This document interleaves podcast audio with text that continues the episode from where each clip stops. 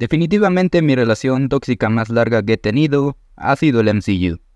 Desde hace un tiempo me viene demostrando lo mediocre que se ha vuelto conmigo, y cuando más estoy decidido a dejarlo, vienen cosas como esta que me hacen quererlo otra vez.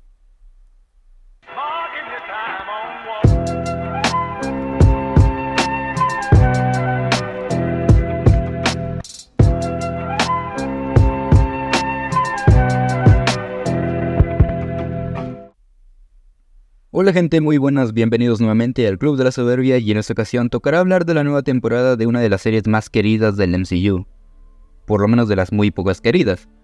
Hablemos de la segunda temporada de Loki, serie creada por Michael Waldron y protagonizada por Tom Hiddleston. En esta nueva temporada continuamos con los eventos ocurridos anteriormente. Después de que Sylvie matara a la variante de Kang y creó la TVA, las líneas temporales quedaron dispersas dando pie al multiverso. Sin embargo, la misión de Loki será encontrar a Sylvie, Rabona, Miss Minus y a Victor Timely, que es otra variante de Kang. Todo esto para evitar que el telar temporal se destruya y cree múltiples líneas temporales, causando una infinidad de catástrofes multiversales. Después de una larga espera, por fin llega esta nueva temporada de una de las series más queridas del MCU y de la plataforma de Disney Plus en general. Actualmente sabemos la situación por la que está pasando el MCU, Sabemos que ya no está en su prime, como diríamos los chavos, vaya. Pero es curioso el cómo muchos de los productos nuevos que ha sacado Marvel y que han resultado exitosos son excepciones o experimentación. Moon Knight, Werewolf by Night, uno que otro capítulo de What If, y especialmente esta serie. Desde hace casi 14 años Tom Hiddleston dio vida a uno de los personajes y en ese entonces villano más querido de este universo. Y así hablando directo incluso lo pueden ver como un spoiler, la segunda temporada de la serie de Loki presentó el cierre y la conclusión definitiva para este personaje. Y no creo estar más de acuerdo con este final. Loki es genial, es muy entretenida y muy buena, porque sabe contar su propia historia. No busca depender de otros productos del MCU. Es más, me atrevo a decir que es uno de los pocos productos que Marvel Studio ha sacado recientemente que no se necesitan ver todas las anteriores treinta y tantas películas porque como lo dije, vive de su propia historia y nada más. Pero ahorita vamos a ese punto poco a poco, ya que hay que mencionar lo bien que llega a conectar con la audiencia. Era muy difícil que le saliera mal teniendo en cuenta la gran apreciación que tuvo la primera temporada.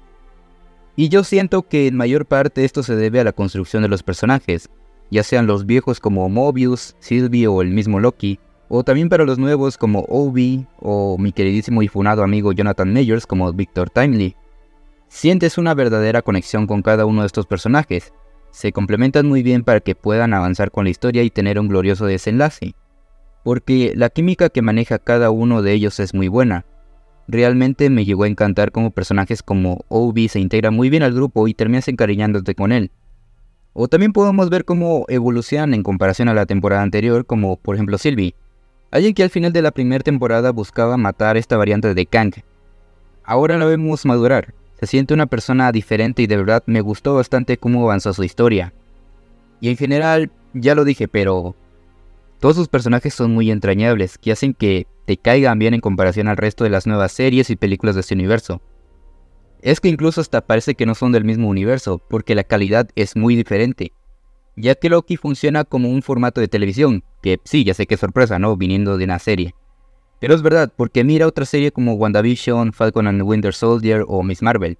Son más como un teaser hecho pequeños episodios para dar contexto a lo que se vendrá en un futuro.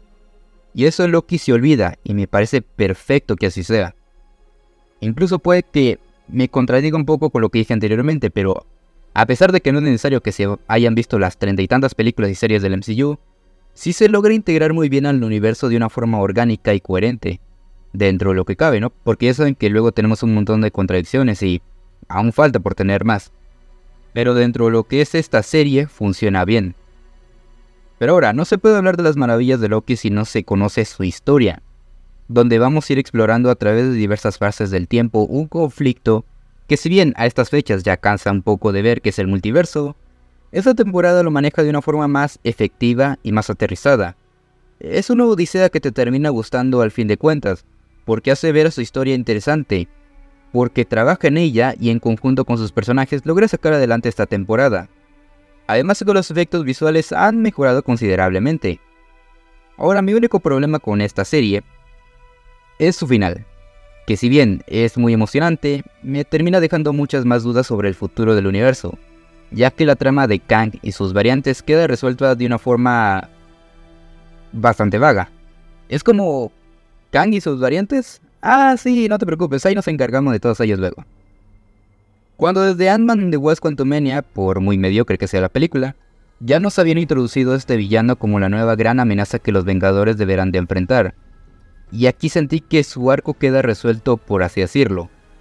Es complicado porque no sé si su historia continuará, o si seguirá siendo la gran amenaza que nos prometieron o ya no. Y es que en gran parte se debe a la polémica que el actor Jonathan Mayers implicó. Luego, Ant-Man and the Wasp Quantumania no cumplió con las expectativas de Marvel Studios tanto en crítica y en recaudación. Y que ahora estén saliendo rumores de que van a cambiar la dirección a lo que iba todo esto.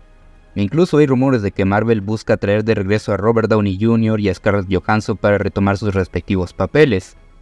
Lo cual, si me preguntas, ya sería un punto muy bajo para Marvel si cree que con esto va a mejorar la calidad de sus series y películas.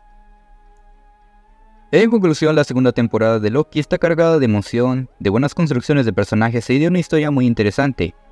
Si bien critiqué un poco ese final, en lo personal tanto la serie como el personaje se pueden retirar con la frente en alto, dándonos una historia donde el hijo que estaba destinado a no ser nada terminó convirtiéndose en el rey de todo.